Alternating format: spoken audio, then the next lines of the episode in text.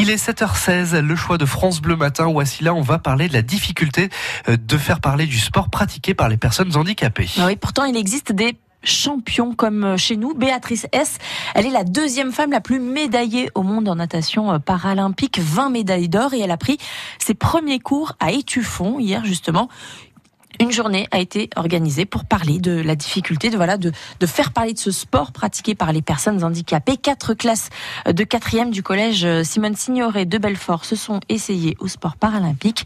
Le but c'était de faire changer le regard des jeunes sur le handicap et ils se sont largement pris au jeu, Mado Oblin. Du tir sportif à l'aveugle, du curling en fauteuil ou du volet assis, les 90 élèves de 4e ont pu tester 7 sports paralympiques. Adam, lui, a essayé le basket en fauteuil roulant.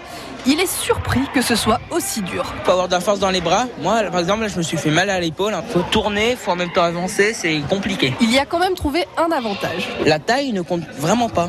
Normalement, il faut être grand pour jouer au basket, alors que là, euh, bah, pas besoin d'être grand, on peut toujours simplement jouer. Lina, elle, a adoré ce sport. Je trouve que le basket en fauteuil, c'est mieux que le basket normal. Ça nous fait du bien, c'est un, comme un jeu. Ça nous apprend que même si tu es handicapé ou tu as quelque chose, euh, un membre en moins, je sais pas quoi, et eh ben tu peux faire des sports que même nous on ferait. Sa camarade Esma, elle a été surprise par le judo handisport. Quand on a les yeux bandés, bah faut vraiment savoir utiliser ses autres sens parce que sinon tu peux pas réussir à faire en fait. C'est ouais, c'est difficile. Ces activités ont été organisées par Yannick Calais. Il est référent sport à la maison du handicap du territoire de Belfort. Souvent dans l'imaginaire, on voit une personne en fauteuil et on se dit bah tiens on peut rien faire et finalement ils apprennent que l'activité leur plaît. Demain, les élèves du collège Lucie Aubrac de Morvillard découvriront à leur tour ces activités. Mado Aublin pour France Bleu Belfort Montbéliard. France Bleu Belfort Montbéliard. France Bleu.